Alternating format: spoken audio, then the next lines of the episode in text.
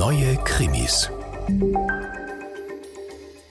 Und nun, wie jeden Freitag, der Blick auf unsere Krimi-Bestenliste. Jeden, jeden Monat neu im Deutschlandfunk Kultur. Und aktuell auf Platz 7 neu im Januar steht ein Roman aus den USA, Die Schuld vom Autor Samuel W. Gailey. Der ist schon für sein Krimi-Debüt Deep Winter zu Hause schwer gefeiert und mit Klassikern wie John Steinbeck oder Cormac McCarthy verglichen worden. Jetzt erscheint Samuel Gailey das erste Mal auf Deutsch und unser Krimi-Kritiker-Experte Thomas Böttche, der verrät uns, was an dieser Schuld so außergewöhnlich ist.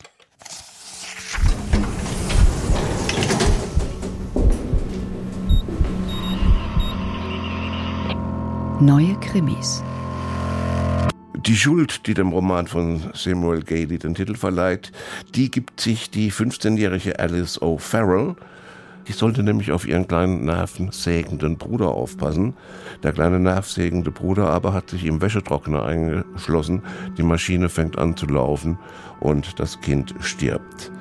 Das kann Alice sich nicht verzeihen. Sie läuft von zu Hause weg, sie fängt an zu trinken, lebt auf der Straße, wird kleinkriminell, schlägt sich durch mit miesen und fiesen Jobs in miesen und fiesen Bars.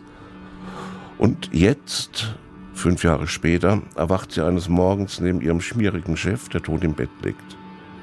Alice findet eine Menge Drogen in der fremden Wohnung und eine Tasche mit 91.000 Dollar.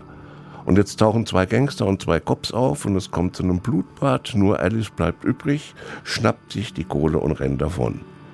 Und jetzt geht eine Jagd durch vier Bundesstaaten los denn inzwischen haben sich ein veritabler Psychopath und sein ziemlich monströser Schläger an ihre Fersen geheftet. Das Amerika, durch das Alice flieht, ist eigentlich schon karikiert. Das ist ein Amerika, das nur aus hässlichen Landschaften besteht, aus hässlichen, ziemlich abstoßenden Menschen und schlechtem Essen. Gailey spießt sozusagen jede schlimme Frisur, jede Adipositas, jeden Pickel, spießt er auf und übererfüllt sozusagen den Topos von einem ugly American bis zum geht nicht mehr.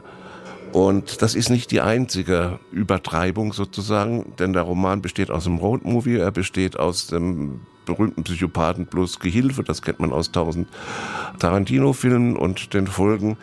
Es kommt noch dazu, dass Alice noch eine kleine Ausreißerin zuläuft, die sie mit durchschleppen muss, ist also auch noch ein Buddy-Motiv mit drin. Und deswegen könnte man fast auf die Idee kommen, das sei eine Parodie. Aber sorry, es kann keine Parodie sein, weil es völlig komikfrei ist.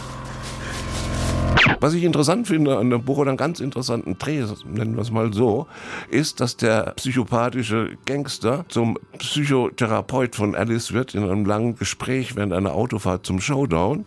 Und das Showdown selbst, das ist dann schon sehr theologisch. Da wird der Begriff, das von der Schuld reingewaschen, durch möglichst viel Leid Wirklichkeit. Und das finde ich ganz bemerkenswert.